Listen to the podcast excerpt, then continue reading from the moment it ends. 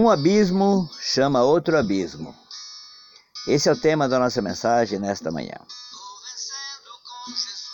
Eu sou o pastor Lauro Borges e hoje, dia 23 de setembro, estamos dando continuidade ao Ministério de Palavras que Edificam. Deixe-me ajudar você. Estamos estudando a Bíblia e esses dias estamos finalizando o nosso estudo com os Dez Mandamentos da Lei de Deus. E você que vai ouvir esse áudio nesta manhã, compartilhe. Seja também um agente, seja também aquela pessoa que vai compartilhar a palavra de Deus. Talvez ela não fale diretamente contigo, mas ela, você conhece pessoas que precisam desta palavra. Pai querido, Pai amado, eu oro nessa manhã e peço a tua bênção a Deus sobre a vida da pessoa que vai ouvir ou talvez apenas compartilhar essa mensagem. Que sejamos todos abençoados, sejamos todos transformados, edificados por essa palavra. É o desejo do meu coração. Por isso eu oro e abençoo cada pessoa nesta manhã.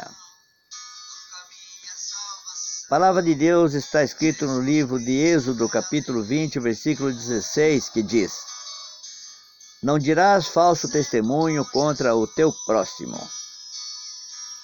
e no livro de Efésios, capítulo 4, 25, diz assim: Pelo que deixai a mentira e falais a verdade, cada um com o seu próximo, porque somos membros uns dos outros.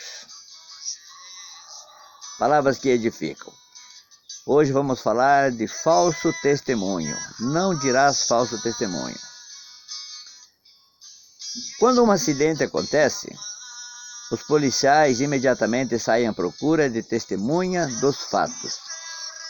Isso é capital para a investigação. É necessário que se faça isso. É necessário que se ache alguém que tenha visto o ocorrido, uma testemunha ocular dos fatos.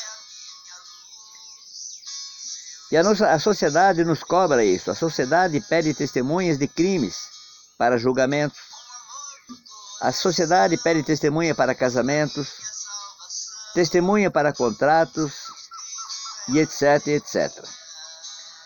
As testemunhas servem para atestar a veracidade de um fato. Suas declarações são fundamentais para determinar a responsabilidade de uma pessoa, para orientar as investigações e muitas outras coisas. É importantíssimo que uma testemunha seja fiel e que sua palavra reflita exatamente a realidade.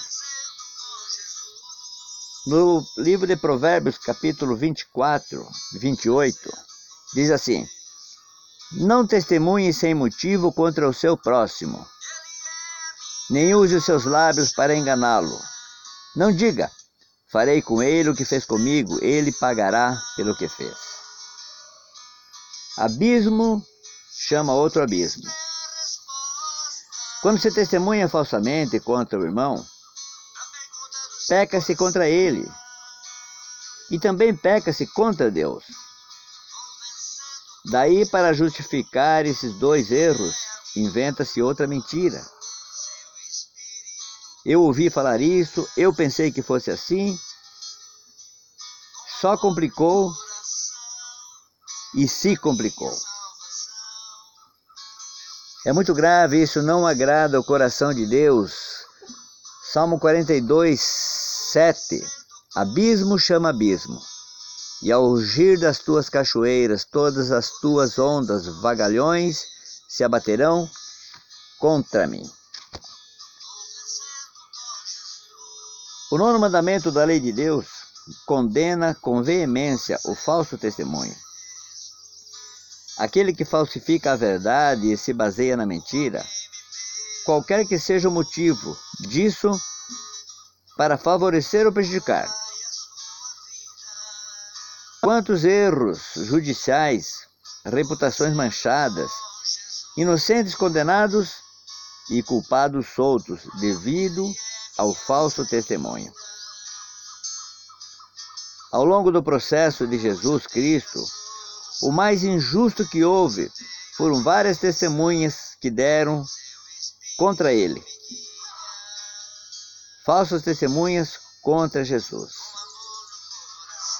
Deus é amor, porém também é um Deus de verdade.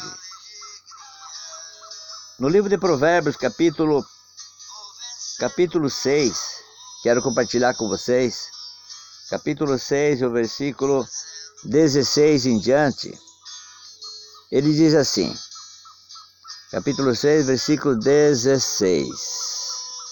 Há seis coisas que o Senhor odeia, e sete coisas que ele detesta: olhos altivos, língua mentirosa, mãos que derramam sangue inocente, coração que traça planos perversos, pés que se apressam para fazer o mal, a testemunha falsa que espalha mentiras e aquele que provoca discórdia, discórdia entre irmãos.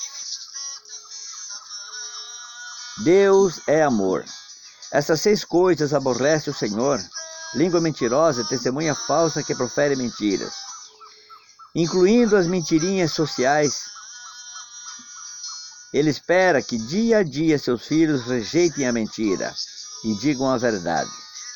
Quando falarem qualquer com qualquer pessoa. O testemunho deles não passará despercebido, porque Deus tudo vê, Deus tudo sabe, Deus tudo conhece. E um dia tudo pesará contra a pessoa falsa, porque Deus é amor. Abismo chama abismo e ao rugir das tuas cachoeiras, todas as tuas ondas vagalhões se abaterão contra mim. Palavras que edificam.